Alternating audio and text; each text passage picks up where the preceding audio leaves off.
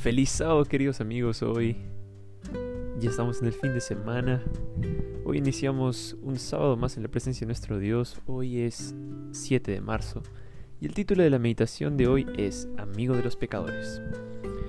El versículo de hoy se encuentra en Juan, capítulo 15, versículo 15. Yo ya no os llamaré siervos, porque el siervo no sabe lo que hace su Señor, pero os llamaré amigos, porque todas las cosas que oí de mi Padre os las he dado a conocer. Todos sabemos que las amistades se construyen lentamente, y es muy seguro que los discípulos pasaron por este proceso con Jesús. ¿Quién era e-, ese maestro que hacía milagros? No sé cuánto tiempo les llevó cosechar los frutos de la amistad. Y recuerdo muy bien las palabras que Jesús dijo, no me habéis elegido vosotros a mí, sino que yo os he elegido a vosotros. Los discípulos se enfrentaban a la manifestación de Dios y no tenían idea de que Jesús era Dios encarnado en la tierra. Por supuesto, sabían que Jesús era un hombre de Dios. Más bien ellos pensaban que era el Mesías, que para los judíos era un, un hombre, ¿no? Al que Dios le daría poderes, como le pasó a Moisés, David y Elías.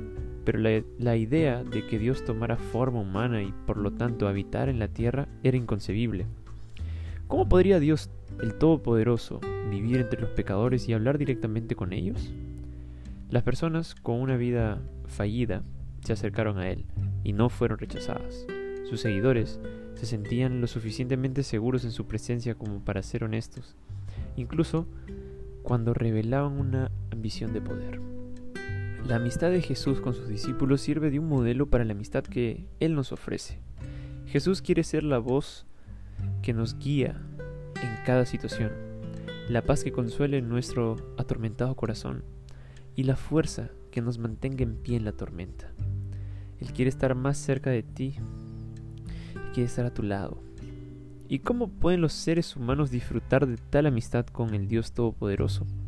¿No sería demasiado atrevido imaginar que este Dios se regocija conmigo y en mí? Lo sería si Jesús no fuera quien es Él.